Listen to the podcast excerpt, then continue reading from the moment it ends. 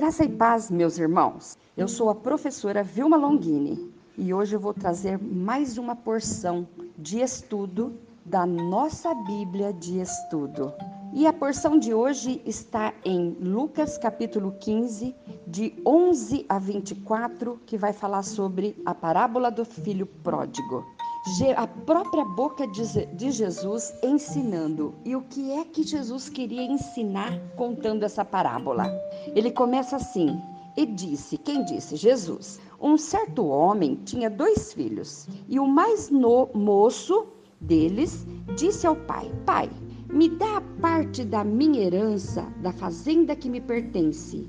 E ele repartiu por eles a fazenda. Então, o pai, que não sabe negar as coisas para o filho, repartiu e deu. Jesus está falando aqui daqueles que têm em mãos um, um maior bem, que é a herança de Deus para nós. O que é a herança de Deus para nós? É a Torá e os profetas, ou seja, os escritos, a Bíblia Sagrada. Bom, esse filho, muito assim, esse filho, assim como muitos que têm a Bíblia e não lê, esse filho também não deu valor para aquela fazenda e saiu desperdiçando tudo. No verso 15, fala assim: E foi, e chegou-se um dos, dos cidadãos daquela terra, o qual o mandou para os seus campos apacentar porcos. Olha, bora. Então ele recebeu uma herança tão grande e, não dando valor, acabou apacentando porcos. Isso, apacentar porcos, representa para o judeu a maior das decadências.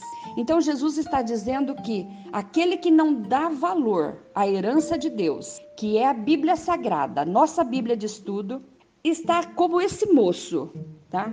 Na maior decadência. O verso 16: E desejava encher o seu estômago com as bolotas dos que os porcos comiam e ninguém lhe dava, nem isso ele tinha para comer. O verso 20, levando-se, levantando-se foi para seu pai, e quando ainda estava longe, viu o seu pai e se moveu de íntima compaixão e correndo lançou-se-lhe ao pescoço e o beijou. Esse o pai saindo correndo em direção ao filho é um sinal de humilhação. O pai se humilhou para correr em direção ao filho. E o filho disse: Pai, pequei contra o céu e perante ti, e já não sou digno de ser chamado teu filho. Ou seja, pai, eu joguei fora toda a herança, eu não dei valor na herança. Bom, mas o pai viu que agora o filho estava arrependido e nada mais do que maravilhoso é ver um filho que se arrepende. Então, por, olha aqui o verso 24: Porque este meu filho estava morto e reviveu, tinha-se perdido e foi achado. Ou seja, ele estava afastado e morto. Então, ele estava morto e reviveu. Estava longe do pai, mas voltou tinha se perdido e foi achado. Ou seja, ele fez uma techuvá. Techuvá significa ele fez um retorno para a casa do pai.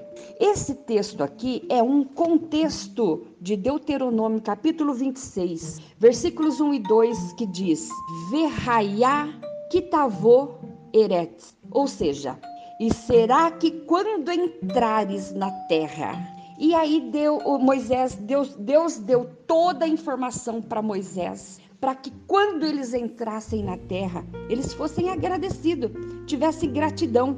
Porque depois de passar 40 anos no deserto, sendo alimentado dia após dia pelo eterno e todo-poderoso Deus, quando eles chegaram próximo da terra, os espias chegaram com aqueles cachos de uva sendo carregado por duas pessoas, foi uma festa uma festa tão grande que duas tribos até nem quis passar do outro lado. Falou: "Não, não, não, tá ótimo aqui, tá muito bom aqui", tá? Então, essa palavra aqui de Deuteronômio 26 vai falar sobre a gratidão que Deus pede.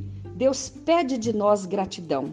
E olha, quanto mais grato fores a Deus, mais o seu reservatório será cheio, mais próspero você será. Vamos praticar a gratidão. Gratidão é a luz que acende-se na escuridão.